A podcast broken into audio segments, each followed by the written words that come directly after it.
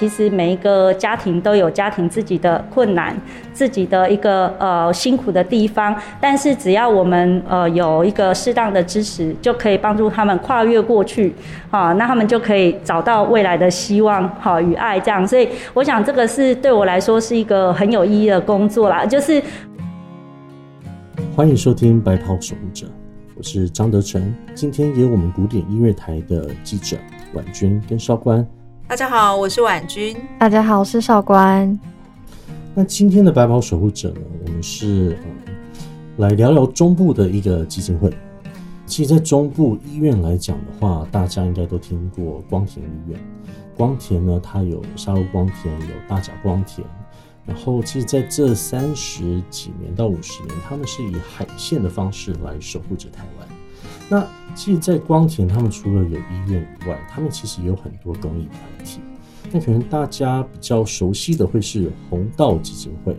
例如说不老骑士啦，很多关于比较年长的这一种的一个呃福利。但是，其实光田下面还有一个也在海线上的，是叫红日基金会。那红玉基金会呢？嗯，它是比较特殊一个团体，它是呃比较针对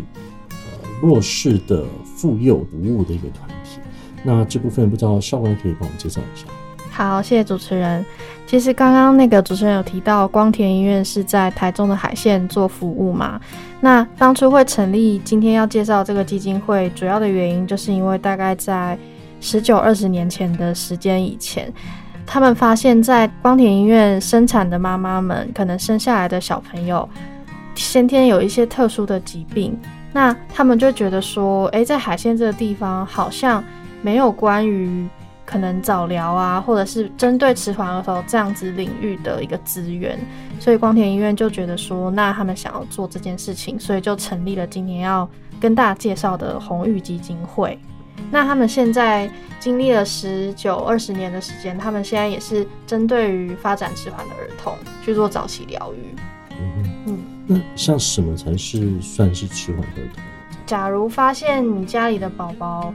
呃，如果在可能快一岁的时候，通常宝宝都是已经要爬、要开始站了，可能要开始走。那你怎么发现？哎，他好像行动能力都没有同龄的小孩来那么灵活，或者是他可能在某个年纪已经要开口叫妈妈，但是他好像语言能力都好像还没有起来。再加上有一些宝宝可能是认知能力上面，你可能跟他讲话，他给你的反应不像同龄的小朋友那么的正常。这种你就可以想说，哎，自己的小朋友是不是需要做早期疗愈？这样子，他可能在迟缓儿童的范围里面。呃，还有就是身心障碍方面的一个状况，譬如说是先天性的多重的障碍的孩子们，像我们接触到红玉基金会的这个梁主任，他其实也有提到说，他们很多的孩子可能是会有先天的，譬如说身体上面的状况，然后因为开刀而产生，譬如说是眼睛看不到，或者是耳朵听不到这一方面的一些。呃，问题，嗯，那这些问题的话，其实都算是在早期疗愈的部分。那早期疗愈的话，其实零到六岁是一个早期疗愈的黄金期。那这个部分也是红玉基金会很希望大家可以专注去，只要你发现家里的孩子有呃学习迟缓方面的问题，或是他先天可能有一些多重障碍，那都要好好的把握这个零到六岁的黄金疗愈期。早期疗愈期，然后可以提供给孩子更多的学习跟帮助。那红宇也是在台中的山海线地区，这个地方可能资源比较没有那样那么的丰富。那他也希望说能够帮助到这边的一些家庭，家里有迟缓儿家庭的这样子的一个孩子们，让他们有更多的资源跟支持的力量。这样，嗯，那可能如果家里有发现的话，是不是有时候也是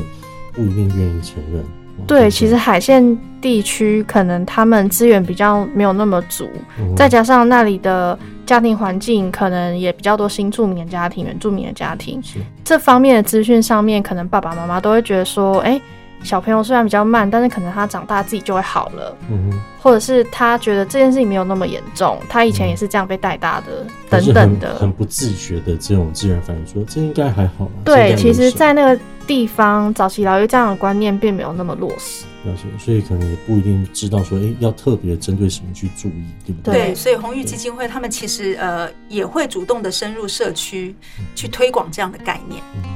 对，因为通常碰到这样，有时候都会觉得说，哎，是比较负面的事情，可是其实不一定是嘛。其实只要提早去知道，其实有很多很多方式可以去帮助家里的小孩，可以说嗯赶上。对，就是孩子走出来，爸爸妈妈也会跟着走出来，一个家庭就会跟着走出来。嗯，那我觉得这个层面还蛮多方面可以服务，不是针对小孩，也可能针对家庭，也会提供很多心灵上的一些支持。对，是的。那再来，我们就听一段我们跟红运基金会的梁斐云主任的一段访谈。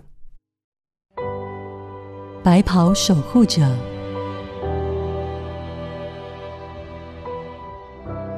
那我们白袍守护者今天很荣幸采访到的是红玉基金会的梁主任，主任先帮我们跟听众打个招呼。好，各位听众朋友，大家好，呃，我是红玉基金会的梁斐云主任啊。那我在基金会这边啊，其实就是从基金会创立就一直到现在哈，所以我们也基金会已经有十九年的时间了，嘿就也很高兴今天有机会来跟大家分享我们的故事。那红玉基金会的故事能不能帮我们稍微简介一下？是的，其实我们基金会啊，就是一开始在创立的缘起是，呃，我们的董事长是一位医生啊，那他是呃目前在台中地区光田综合医院的总院长，好，王乃红总院长。那王医师呢，他就是当初也是在台中县的时代就已经就是看到说，哎，好像在山海县地区比较少有机构在。服务就是这一群比较属于发展迟缓特殊的孩子。那当初医院其实它有一个部门，就是专门在帮迟缓儿童做鉴定。但是发现说，哎，鉴定完回到社区的时候，社区完全没有单位可以帮孩子做治疗，或者是做一些特殊教育的服务，所以呃，就创立了我们红玉基金会，来帮小朋友做这个后续的一个疗愈跟家庭的关怀支持这样子。那呃，我们其实基金会就是说，在长期的这些经营里面，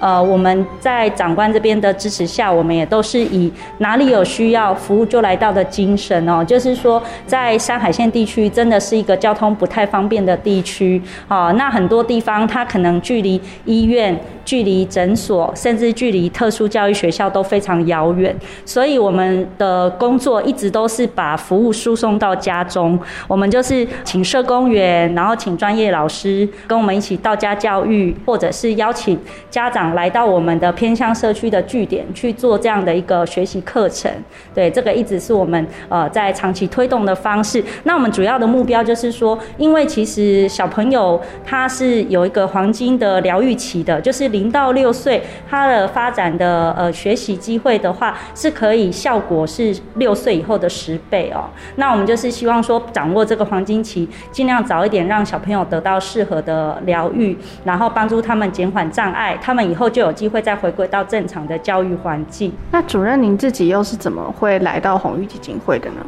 呃，我当初是因为我其实是一直大学就是念社工系毕业的，然后我当初在实习的时候。就曾经有来到这样早疗的机构当社工，然后我就发现说，哎，这一群孩子他是让我觉得是非常有希望感的小朋友啊，就是虽然说零到六岁年纪非常小，但是我们都看见孩子在经过很适合的陪伴跟教育后，就发现他们的进步幅度是大的。好，那他们可以就是从原本可能都不会讲话，然后或者是走路走不好，但是经过了比较适合的训练跟陪伴以后，真的可以有机会跟一般正常孩子一样，所以我后来就决定说，哎，我要做这个早疗的社工，对，然后再变成主管这样子。当初是有没有什么让你感动或深刻的故事，让你决定我就是要走这个？呃，应该说，我我们其实一直在服务中，就是陪伴的都是一些呃，觉得可能生下孩子以后，发现说我的孩子怎么是这样子这么重症哈，有身心障碍，有发展迟缓，然后本来是很绝望的家长，但是。当我在做这个工作的时候，呃，我们把我们的专业跟我们的耐心，就是陪伴家庭，然后让他们慢慢找到孩子的一个呃问题点，然后愿意就是接受治疗以后，呃，家长就会慢慢露出那个希望感，然后慢慢觉得说这样子的未来是有机会的。好，那我所以我觉得我是在那个陪伴过程里面陪伴了，应该 应该有上千个小孩有了吧？好，那其实从里面也曾经遇到过好多个孩子是可能原本家长是处在完全想要放弃孩子，甚至有的孩子是想要被出养的，但是后来呢，因为我们这样的陪伴后，家长又决定他要把孩子就是抚养长大，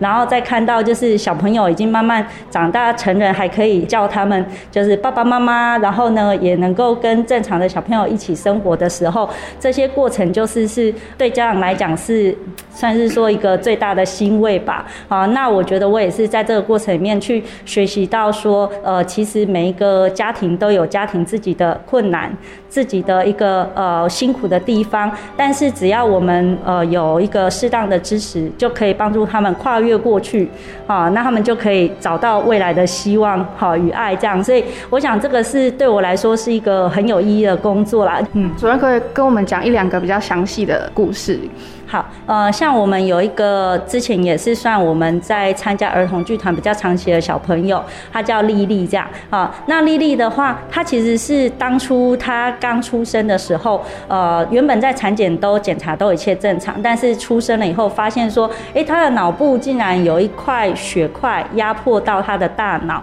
好，所以她才刚出生五十天就被医生判定说，如果你没有动手术，你可能这个孩子就变植物人就死掉了哈。那那这样子的一个风险下，家长就决定动手术。但是动完手术以后，这个孩子就真的发生他完全看不太到，对听觉都没有反应的状况。但是我在服务的过程面，就是我们听到爸爸他很努力的是，一直想办法去给孩子刺激，哈，包含到用手电筒啦，然后包含到一直不断的去跟他说话、唱歌，很有耐心的陪伴抚养到他就是两岁三岁的时候，他才开始可以下。来走路，然后再到四岁，就是正式我们引入到我们的儿童剧团来参与我们这样的一个疗愈训练。然后他到了五岁，才终于会说。呃，很正式的一句话，对。然后我们当初就是我们在整个剧团的陪伴过程里面，我们也觉得非常开心的是说，从他以前一开始要上台，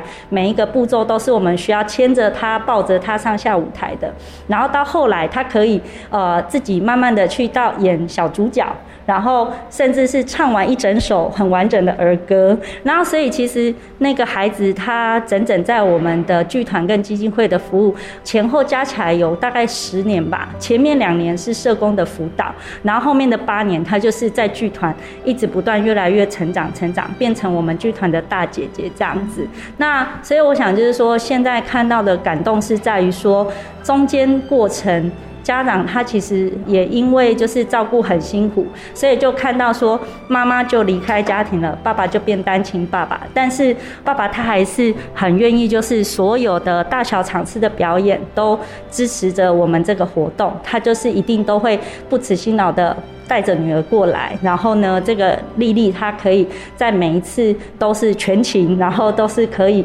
很完整的去表演出这些所有的戏剧表演。代表爸爸平常在家里也都是很认真在陪伴跟复习，才有办法做到的。那因此，我觉得就是说这些过程里面，就是可以感受到的是，除了孩子很努力的学习，然后呃也不放弃以外，哈，我们也看到就是家长因为有这样的舞台，所以家长他也很认真的在过程里面去参与，然后去认识其他家庭，那他也找到了一个自己心里面的支持的地方，这样子。然后再来，我想分享的是另外一个是我在自己做呃从事社工早疗社工的生涯里面啊，真的是对我来说非常有意义的一个很深刻的个案。呃，因为呢，我总共陪伴了他七年的时间。对，那这个孩子呢，他是。一开始出生的时候。应该是讲说，就是他大概那时候通报过来的时候是大概八个月大左右，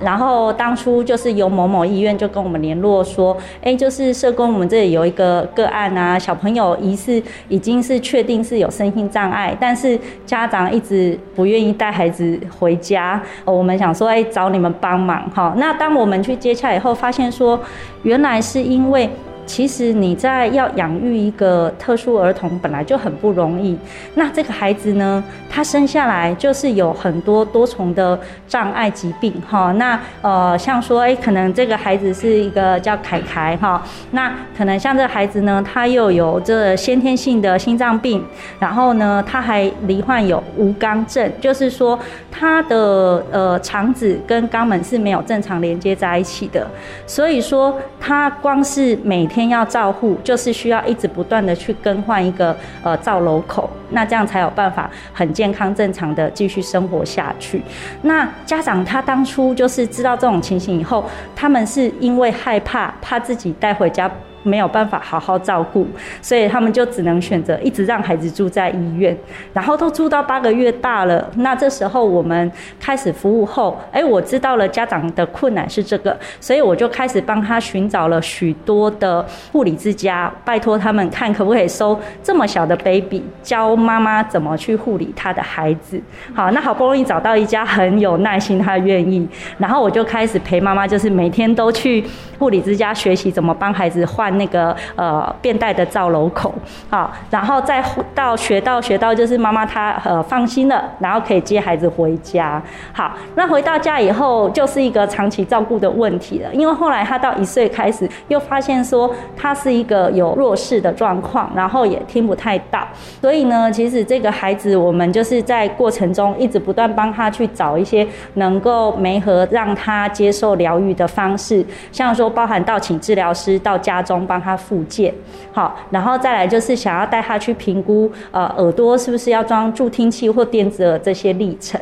那到后来又发生更多严重的问题，像说，因为他们家原本是稳定的小吃摊的生意，好，那原本他也生了一个很健康的姐姐，那结果好不容易四十几岁了，哈，夫妻四十几岁，满怀着希望，然后想说可以生下一个很棒的男孩，啊，没想到男孩子是。这种情形哈，那其实，在我们整卡收仔，就是本来觉得那种抱男孩是很棒的事情，那现在就突然变成他们家最悲惨的事情。那他们原本夫妻是在经营小吃的生意的，那现在就是因为这个孩子，他需要长期的去更换这些医疗耗材啊，要花很多钱，然后要常常有人带他去医院，因此生意也做不好了，然后收入变少了。后来呢，爸爸甚至他就开始喝酒了，酗酒。好，然后酗酒后，其实他也有时候心情不好，就开始会打骂妈妈。那妈妈呢，她就是会很害怕的时候，她就只好带着健康的姐姐逃到朋友家去。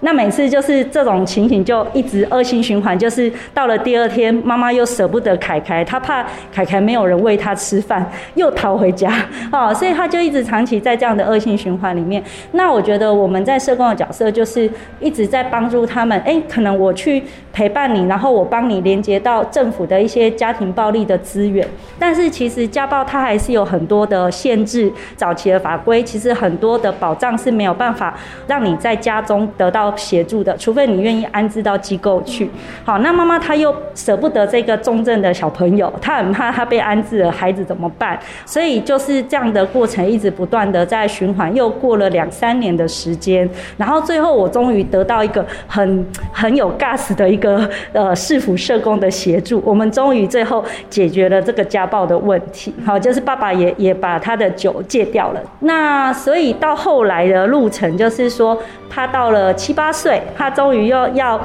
衔接到上小学读书了。那因为他的程度还是非常的重症，所以包含到我们还帮他募款，然后让他装助听器，让他去学习语言治疗等等，他才有办法去一般的特教的那种安置学校上课。所以我想这个路程真的非常漫长，但是我最后很开心的是说，呃，这个凯凯他到了八岁左右。他终于第一句话就是可以喊妈妈这样，然后妈妈听了也超感动的，就是觉得好像自己这么多的苦坚持到现在，真的是一个非常值得的事情这样子。对，所以我觉得也是因为可能这是我当初刚工作开始的第一年就接到的个案，然后我就这样陪伴他们这么长的历程，处理这么多的一些复杂的问题，所以呃，我觉得也是陪伴我累积了我很多的专业能力。这样子，然后让我更有信心，可以再去服务这样子。嗯，对。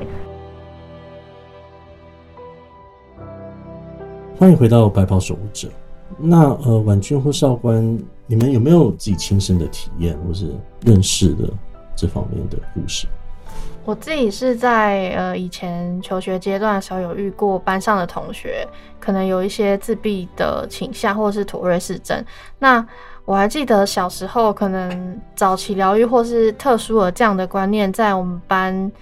其实并没有特别被教导。老师只是跟我们说，哎，这个同学他稍微比较特别，需要大家一起来关心他。但是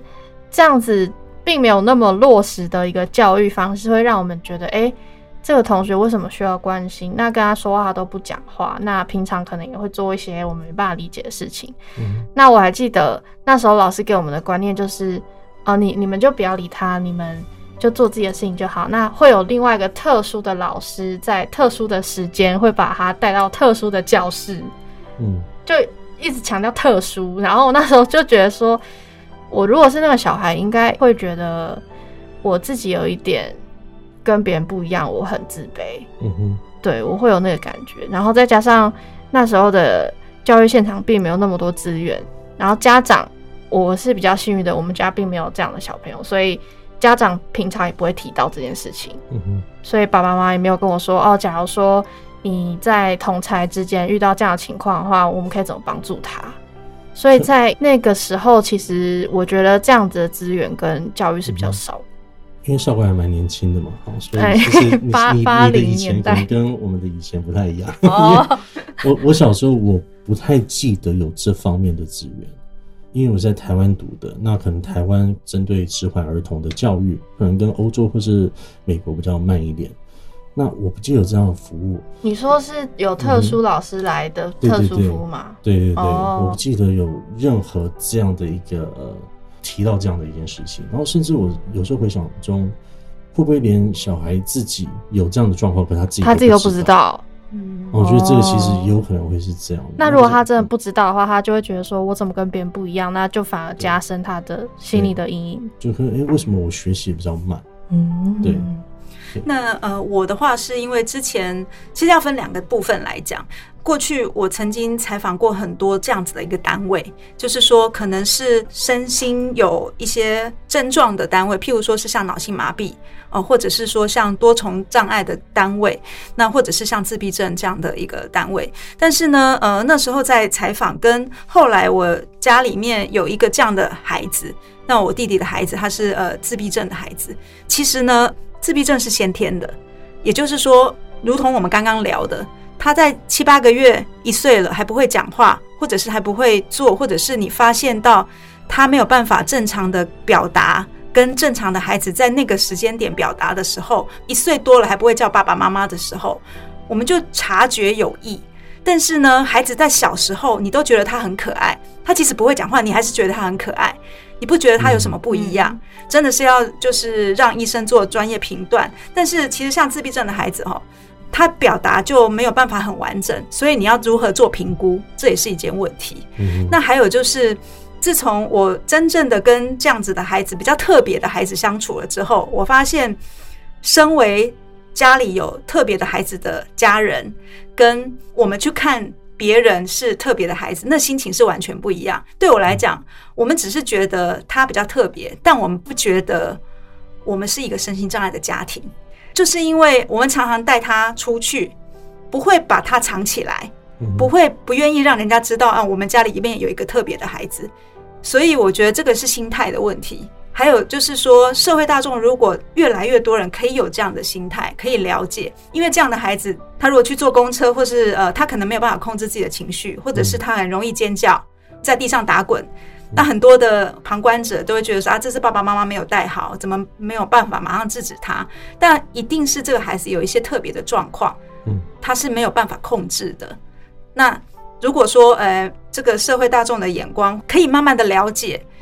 先从接受跟了解，那你从旁观察，事实上你就会觉得他其实没有那么不能相处，只是我们用什么样的眼光来看待是不一样而已。对，对就是他比较特别，但是每一个人都是不一样的。你有你不一样的地方，我也有我不一样的地方。这样的孩子有他不一样的地方，但是我们可能要学习去发现他的优点跟长处，他还是有他的优点。那就回到红玉基金会他们所关注的迟缓儿的发展，其实他们关注的迟缓儿发展不单单只是针对某一种。像自闭症这样的孩子，他们其实是很多是多重障碍的孩子。可能有的孩子他天生就看不到、听不到，但是呢，他有办法，还是可以透过一些其他的方式引导他学习。这个我觉得就是很钦佩的地方。嗯，可是我觉得家人的心态真的是蛮重要的。对，那不知道婉君当时，呃，其实慢慢走入到这样的观念的时候，有没有什么特别帮助你们去？用不同的方式去看这件事情，我觉得是全家人的那种信心凝聚力还蛮重要的。还有就是这样的孩子，呃，在学校里面确实是要比较多的老师来带他。像呃，我的侄子可能他小时候在念幼儿园的时候，就是一定会有一个在旁边专门一对一的老师来协助他，或者是说到了进入到正常的国小的阶段的时候呢，他们班上就会有特别一个老师是专门针对比较特别的孩子来协助他。嗯，对。那他自己有适应这样子的学校生活吗？其实我觉得会慢慢的适应，哎。因为这样的孩子，他的世界跟我们的世界不太一样，我们没有办法用我们的想法去想他会怎么想。但是呢，呃，他会用一些方式来跟你沟通。嗯，对我觉得其实没有那么难，只是我们有没有把我们的心门打开。对，我觉得心态这个东西很重要，因为心态这东西是会传染的。对，如果当家人或是周围的一些呃长辈等等，如果他们心态还有都是很正面的，其实小孩子是感受得到的。而且身旁的人也会感受到，嗯，你越把它藏起来，旁边的人越觉得你奇怪。对，好，那让我们再继续听另外一段访谈。像您刚刚说的那个凯凯的故事，他们可能原本是满怀希望的，觉得诞下这个孩子是他们的祝福，但是并没有想到后续会造成这么多人生的变故。对，没错，就是其实，呃，不要说特殊的，其实。呃，孩子就是每一个父母生命里面的功课，但是如果这个功课并不是他们所预期到，会有这么多困难跟阻碍，那就是要怎么样陪伴他们经历这些高潮迭起？是，呃，其实您问的这个是一个很重要的问题，呃，因为我想就是我们每个人，哦，当你就是觉得你本来满怀希望想要生下一个健康。的宝宝啊，结果没想到你生下的孩子，后来后来哎，因为有一些是先天，可能因为呃怀孕缺氧，或者是因为一些呃生产过程的意外，好，那或者是一些呃罕见疾病，你生出来就知道有这样的状况。那也有一些孩子，他其实是到后天才被检查出来有可能自闭症，好，或者是有一些特殊疾病的部分。所以这个对于家长来说，他们都会经历一个很难接受的历程。那他们刚开始很多的情绪就是在于说，首先大部分都是生气，觉得无法接受，为什么会发生在我身上呢？好，然后再来就是很多家长我觉得很心疼的，就是他们会自责，他们会觉得说，好像是我害了害了孩子，好像是我教不好。好像是呃我诶前一辈子 做了什么不好的事情，所以生下了这样的孩子。所以我觉得这个都是一个，我觉得他们在第一阶段很常会出现的各种情绪。那所以我们在做的角色就是说，有可能我们在他们。才刚被通报的时候，就是刚被医生诊断有迟缓或特殊状况的时候，我们有可能就会接获消息了。那这时候，当然我们就会先来试着去跟他们谈说，哎，其实不用担心，就是目前我们这边有很充足的专业知识跟资源可以协助你。所以这个过程，我们就是是从这样的一个鼓励性跟陪伴的角度。然后让他们愿意就是跟随着我们一起来开始做疗愈。那其实到了第二阶段，有一些家长他就已经开始可以变得很积极，然后自己也会很会寻找资源。然后到了第三的阶段的家长更厉害，他们就是已经变成专业助人者了。像我们现在就是已经有一些家长毕业了，他们就变我们的志工，他们就是会陪伴我们一起到到一些弱势、比较没有能力的家长那边，然后会鼓励他们，那也会示范一些在家里教学的方式，然后让我们这些家长觉得说，哎，我可能现在遭遇这样，然后我在跟这个处境相同的毕业的家长学习，对，就是我觉得这个就是我们看到的一个善的循环，好，因为我们这样子的陪伴是时间是非常长的，那我们基金会也一直稳定在这边，所以这些毕业的家长，当他是有心的，他就还可以再回来这个场域继续去做服务贡献，好，那甚至我们现在也有的，呃，就是这些迟缓的家长，他为了又要兼顾自己孩子要复健的需求，他也来担任我们基金会的另外的工作。我们有一块是居服员的部分，就是他也担任居服员，然后又有工作薪水，又可以照顾到自己的家庭这样子。那同时也是在照顾别人的生长者或者是长辈。所以呃，我想就是说，我们尽量的去成为这样的一个呃机会跟平台，然后就是带领着家长可以往好的方向走这样子。好，因此我想就是说，我们也看到就是早疗的价值跟。这样子孩子的进步，他对家长有多大的意义？因为我们有很多家长，可能他们为了要照顾身障的孩子，大部分都有很多人就是只好辞职在家，放弃自己的梦想，放弃自己的工作升迁，就是为了要陪伴这个身障的孩子或迟缓的孩子。对，那像我刚刚讲的那个丽丽的爸爸也是这样，他本来是一个工程师的，但是他为了要全心照顾自己的孩子，他只能来做二十二 K 的工作，真的就是会觉得这个是一个很无奈的事情。但是如果说我们给予他们一个好的支持跟帮助，有可能他过了五年、十年，他看到孩子已经整个就是成长起来，变成独立了。那他就轻松啦，他就不用一辈子背负着这个照顾生长者的责任，对，所以这个也是一个很大的目标啦。就是说，我们现在在做的工作，就是都在影响家长，就是家长的观念，如果他可以比较正向，然后他也愿意去学习。自己如何变成孩子的老师、孩子的治疗师的话，他就可以平常每天都帮孩子做复习，然后呃让孩子累积一点一点的练习后，他就会变得更好。那这样的话，他们未来当然就是都有机会可以变成跟一般孩子一样这样子。主任自己有小孩吗？有啊有啊，对，嘿，我也有两个孩子，对对对，哎，所以我觉得很能够感同身受这样，因为真的教养孩子的过程真的很不容易，尤其是每一个小朋友一定都会有自己学的缓慢的领域，然后跟比较优势的领域这样子，对，所以这个都是同理可证的。大家只要身为呃父母亲，其实都很能够感受到这个的辛苦。那在协会这么久啊，您自己带那么多孩子跟家长一起成长，你自己的最大的感触是什么？我觉得就是说，其实，在这一些家庭的身上，我当然看见的就是说，呃，很多时候他们的那种永不放弃的精神，好，跟就是愿意持续为孩子努力的那个父爱母爱，一直都是我觉得最感动的地方。那我觉得我们在基金会做的事情，就是又希望把这样的一个成果变成一个善的循环，就是说，可能当他们帮助了自己的孩子慢慢。成长成就了，那我们也有一些机会让他们再回来服务到其他还处在困境中的家长。那我们就是让他们这样的善的循环变成是一个呃好的力量。那对于就是呃各位就是在社区里面如果有比较关心我们儿童发展的一些民众啊，哈，我们这边也跟大家建议几个方式，就是说呃其实我觉得我们这一群的孩子跟家长，他们比较需要的。是一个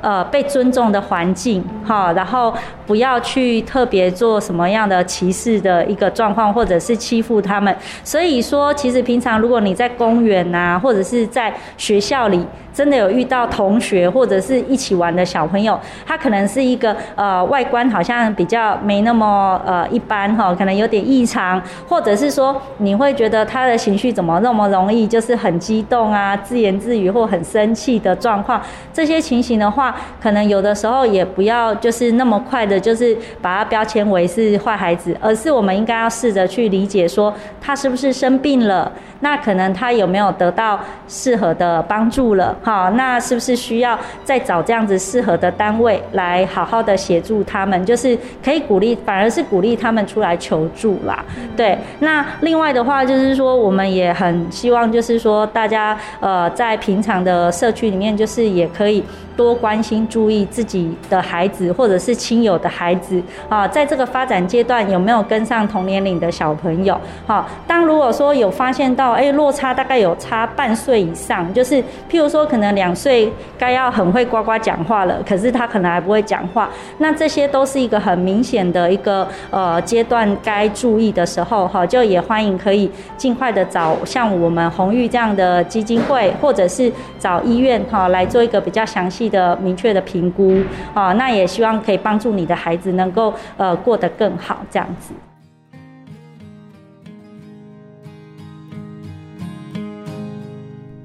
其实，在台中海线呢，常常会被很多民众忽略掉。那在台中的海线，居然有一个红玉基金会来协助一些弱势的妇幼，我觉得这是真是蛮难的一件事情。而且那天的访谈，我有跟，然后有认识他那边工作人员，他们真的是真心想要帮助这些人，而且是很投入、很热心的。那我们这一集呢，大概是先到一个段落。不过在下一集的白袍守护者，我们会再来聊聊一些红运基金会到底是做哪一些特殊的事情，来帮助这些需要帮助的人。谢谢收听白袍守护者，那我是张德成，我是婉君，我是少官，下次见喽。下次见，拜拜拜拜